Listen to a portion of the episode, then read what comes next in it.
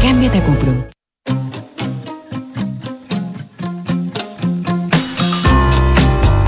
Duna presenta Terapia Chilensis con Arturo Fonten, María José Ochea y Pablo Ortúzar. Duna. Sonidos de tu mundo.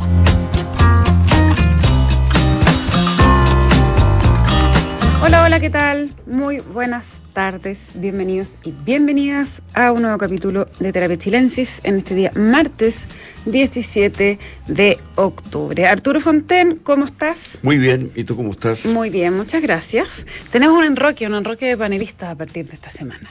A partir de hoy va a estar con nosotros Pablo Ortuzar los días martes. Martes, sí, Y Noam me- Titelman los días miércoles. Así que vamos a tener ahí eh, para. Bueno, da lo mismo en total, porque los auditores los escuchaban a los dos todos los días. Así que eh, solamente le estamos cambiando martes por miércoles.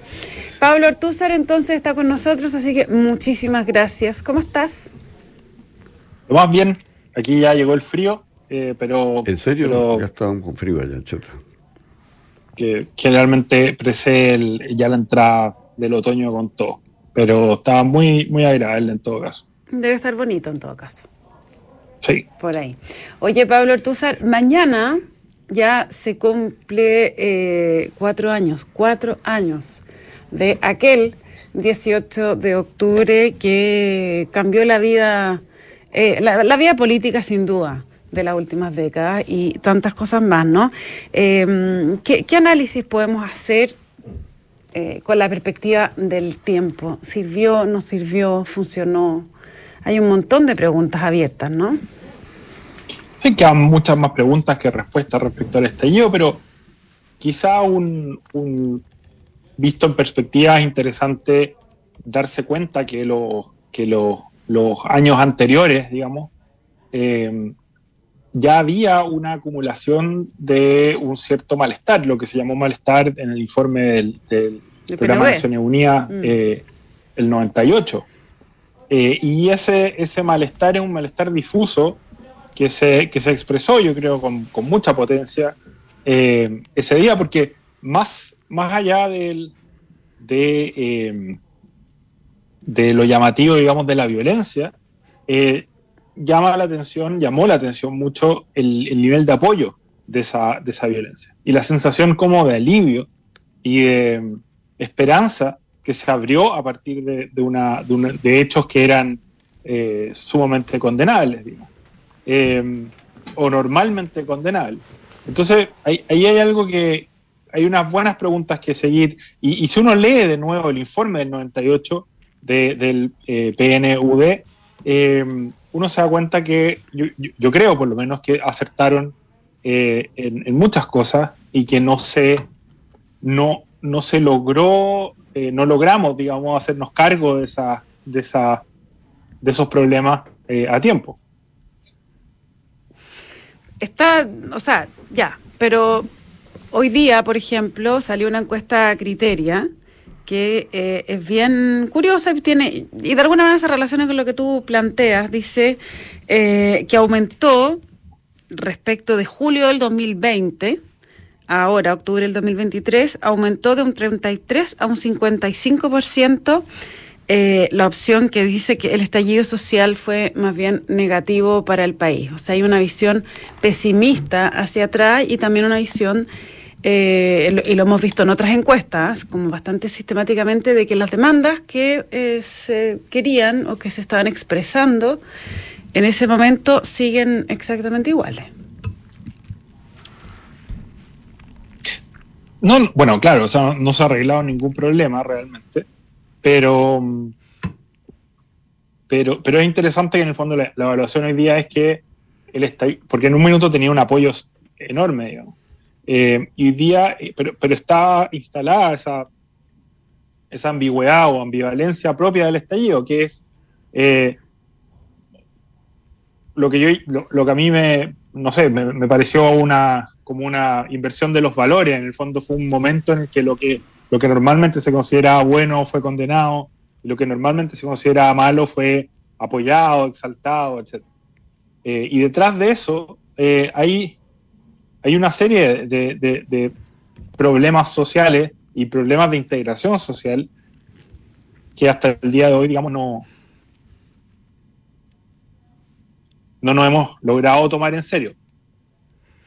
Pero ¿cuáles son, a ver, eh, esta encuesta que tú citas, José, eh, Mm. puesta al revés, digamos, el mismo número, eh, la misma lámina que tú el- leíste, el estallido fue más bien positivo. Digamos, el año, en, en julio del 20, eh, un 67% de la gente considera que había sido positivo. Positivo.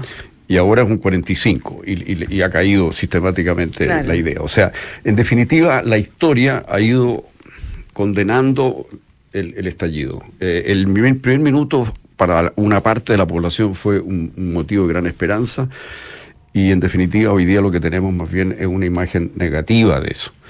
Eh, a mí por eso me hace eso me hace pensar de que las probabilidades de que esto vuelva a ocurrir son muy bajas, porque la población en definitiva lo que recibió como herencia fue básicamente un aumento exponencial de la violencia y de la delincuencia y la percepción de que la policía no es capaz de mantener el orden público, lo que era un tal vez un mito eh, instalado, digamos, que todos creíamos que teníamos una policía de gran eficacia eh, y se desmoronó, se desmoronó la idea de que teníamos un Estado capaz de mantener el orden público. Yo creo que ese es el problema mayor que tenemos, por eso el desborde del narco, etcétera, etcétera.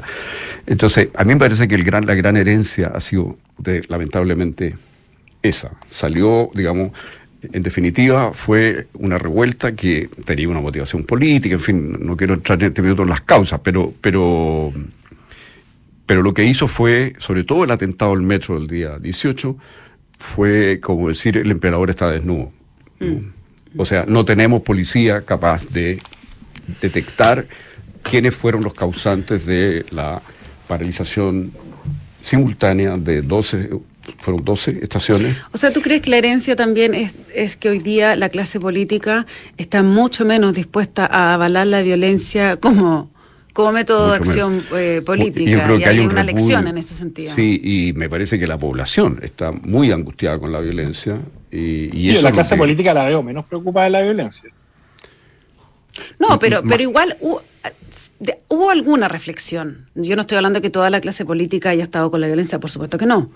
Eh, pero aquellos que o se hicieron los lesos o eh, apoyaron la violencia eh, en ese momento, yo tengo la impresión de que en ellos sí ha habido cierta reflexión, no todos, posiblemente. Bueno, porque la, porque la usaron como escalera para encaramarse al poder. po.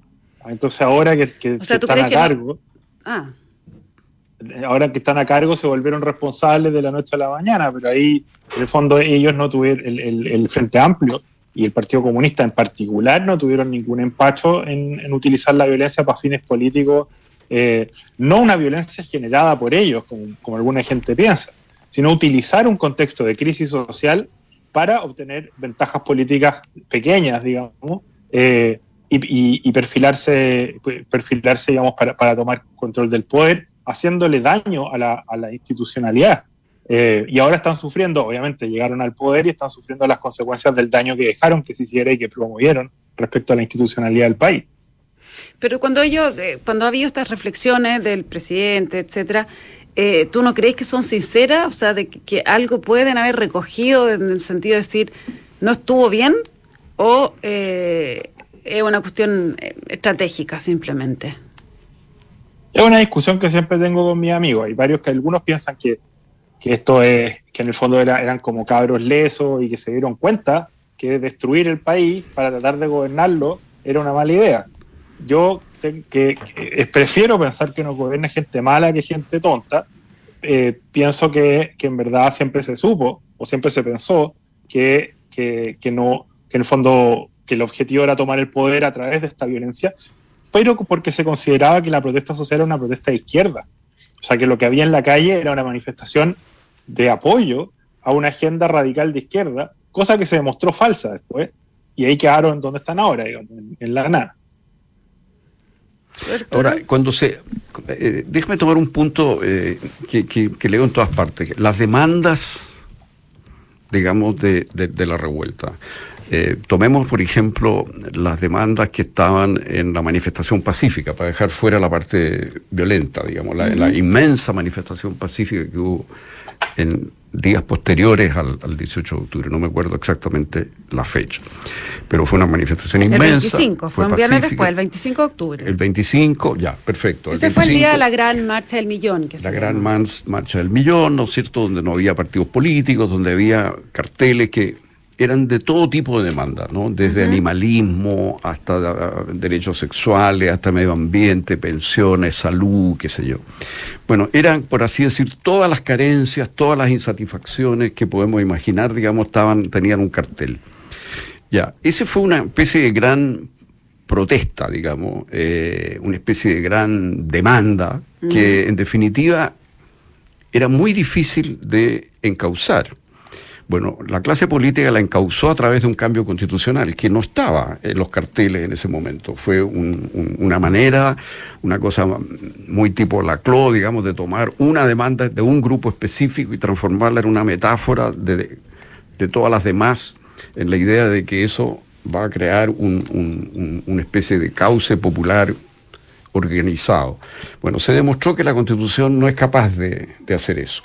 Eh, la gente hoy día no espera que la Constitución satisfaga esas demandas. Y gran parte, excepto unas que una que otra, pero la gran, las demandas más fuertes, según, según las encuestas de la época, tenían que ver con pensión, con salud, con cuestiones de ese tipo. Eh, y esos, que son demandas que siguen igual. Que siguen igual y que van a seguir igual mientras el país no tenga un gran salto económico.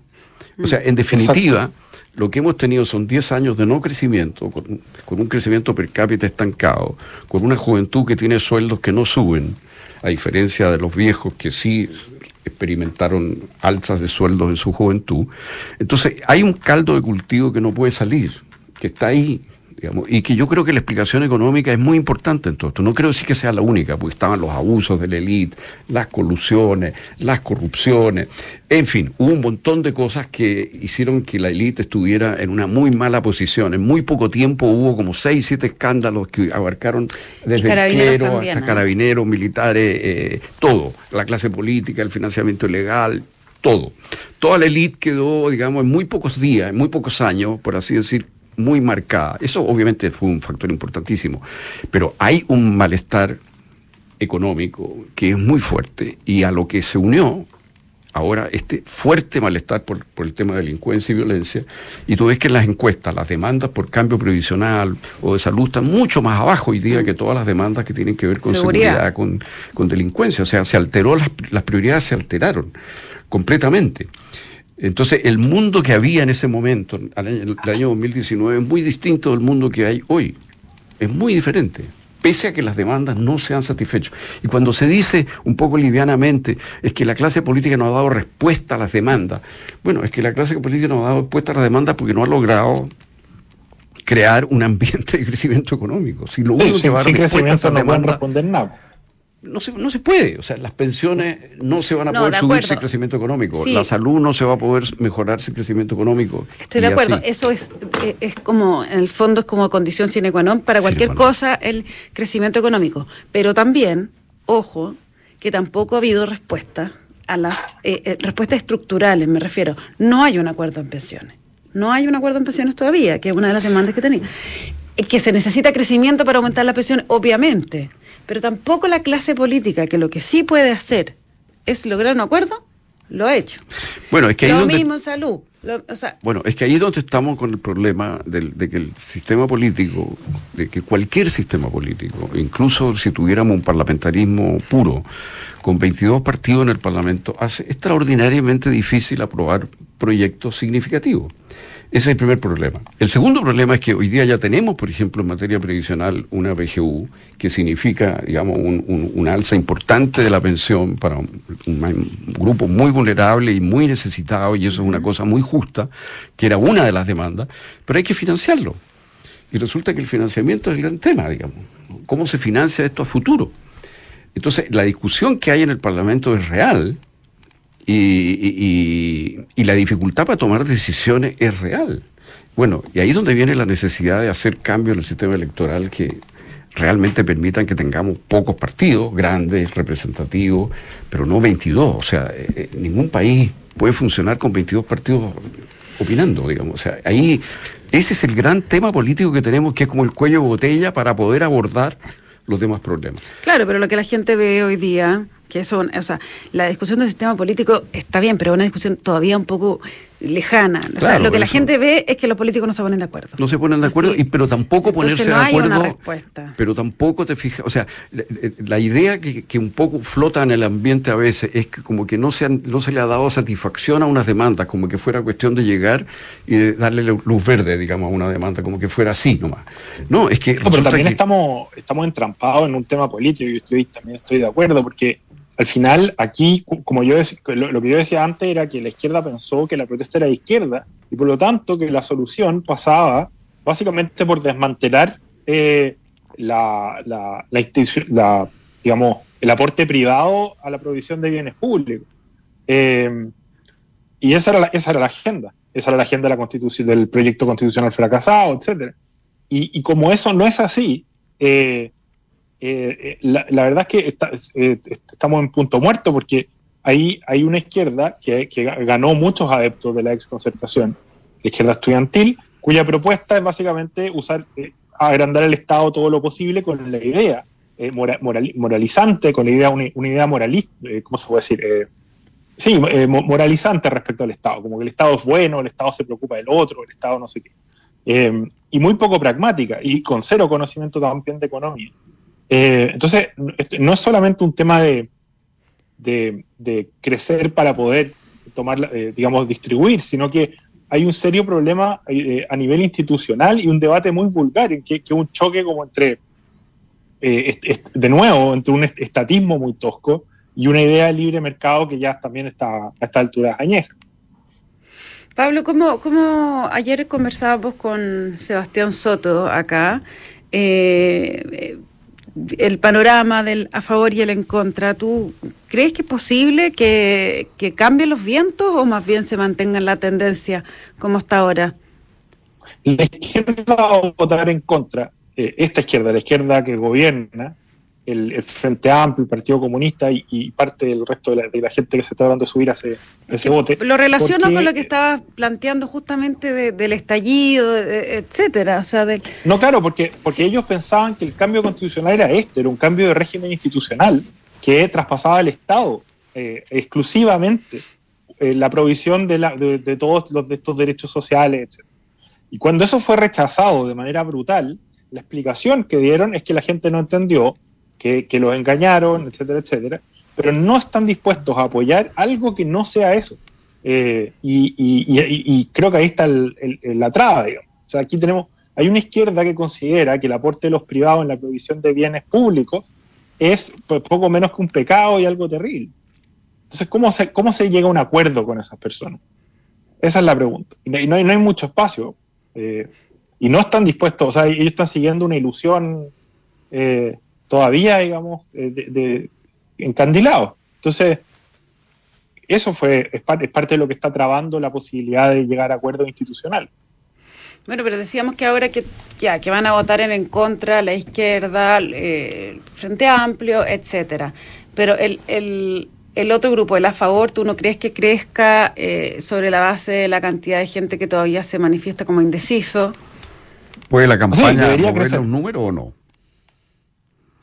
¿Puede una campaña mover los números o tú crees que ya no?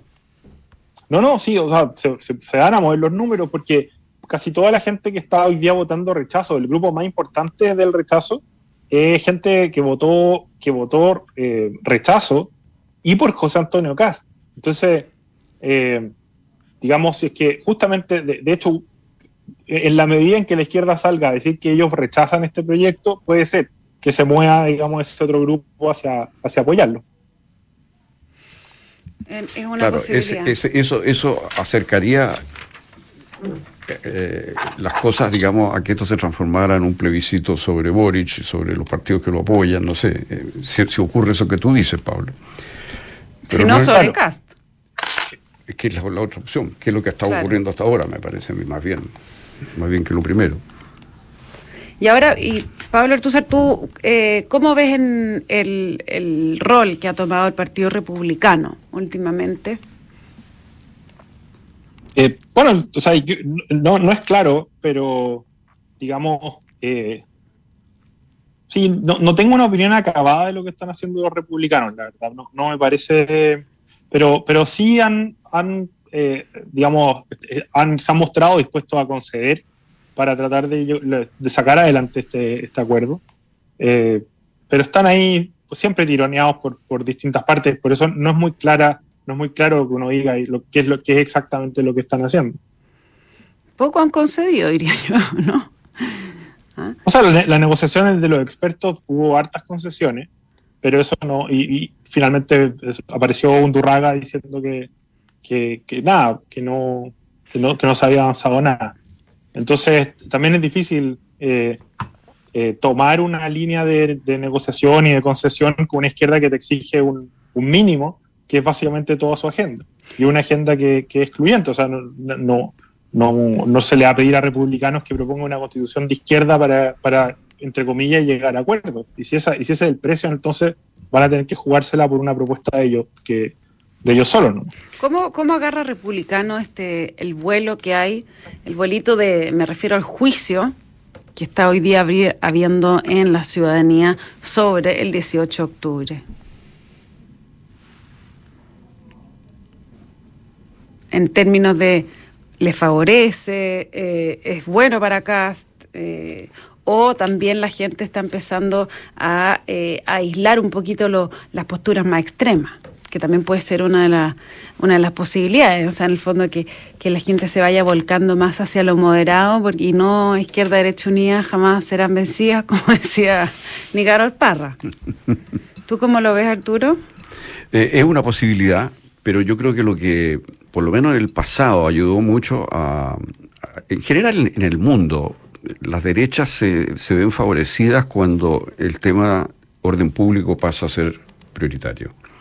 Y mientras eso siga así, a menos que la derecha no se maneje bien, eh, tiene una ventaja eh, respecto de la izquierda. Eh, yo no quiero decir con eso que este gobierno no está haciendo cosas en materia de, seguridad. No, pero el discurso sigue siendo de la derecha. Claro, pero, pero, pero yo creo que, por ejemplo, en materia de la Araucanía ha habido dos, dos mm. operaciones importantes que hay que señalar que ha hecho mm. este gobierno y que, a mi juicio, marcan un, punto.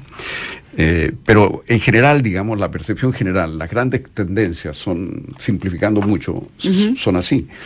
Y, lo otro que las derechas en general han logrado captar es justamente el problema de, la inflación, de, los problemas económicos, ¿no? En este momento tenemos una, una, una inflación controlándose y es un mérito del gobierno, sin duda y del Banco Central, pero eh, el tema del empleo está apretando muy fuerte. Entonces, en una situación de falta de empleo y de violencia desatada, hay espacio para que la derecha se, coloque. Ahora, si es una, y sin crecimiento, claro. Ahora, si es una derecha más, más, más ultra o menos ultra, bueno, eso va a depender mucho de cómo se den las cosas, ¿no? Y de la, de la capacidad de trabajar el mundo popular de derecha. Y yo creo que el gran mérito de republicano en términos políticos fue que lograron entrar fuerte en el mundo popular de derecha que existe. Pero, y que muchas veces queda un poco abandonado. Eh, a mí me impresionó mucho el resultado en lugares como La Pintana, por ejemplo, Espejo, qué sé yo, donde eh, los no sé, Luis Silva concretamente. Altísima votación. una altísima votación, digamos, muy superior a la, de la izquierda. Mm. Entonces, si eso e, ese es el gran desafío que tiene la derecha, penetrar en esos sectores, ¿no? Pero las encuestas en materia del plebiscito son claramente negativas en este momento. Pablo, una última idea para cerrar. Sí, yo creo que una buena pregunta es cuál es el plan B de la izquierda, porque ellos insisten, eh, eh, se insiste que se requiere una nueva constitución, pero no quieren esta, ni tampoco, y, la anterior que ellos propusieron ya perdió. Entonces, ¿qué es lo que esperan que ocurra? A partir, o sea, quieren conducir al país a una, una situación cada vez más desmejorada hasta el punto de otro estallido, eh, forzar una crisis. ¿Cuál, es el plan de, la izquierda respecto al, proceso constitucional? Porque pareciera que quisieran extenderlo para siempre. Y eso no es viable. Eh, entonces, cuando se plantea aquí que, es probable que, el nuevo gobierno sea un gobierno de derecha, efectivamente lo es, dada la mala gestión eh, actual, digamos, en muchos ámbitos. ¿Qué es lo que van a hacer? ¿A qué se van a dedicar? ¿Qué, tipo de oposición va a enfrentar ese, gobierno? Bueno, es una pregunta abierta. Pablo Ortúzar, Arturo Fonten, muchísimas gracias por esta conversación de terapia chilensis en este día, martes 17 de octubre. Muchas gracias a los dos, que estén muy bien y les cuento, eso sí, que la transformación digital de tu empresa nunca estuvo en mejores manos. En Sonda desarrollan tecnologías que transforman tu negocio y tu vivencian y agilizan tus operaciones. Descubre más en sonda.com. Sonda Make It Easy. Quédese con nosotros porque a continuación información privilegiada al cierre y luego sintonía crónica debut junto a Bárbara Espejo y Francisco Aravena. Que estén muy bien y nos encontramos mañana con más terapia. Buenas noches. Muy buenas noches.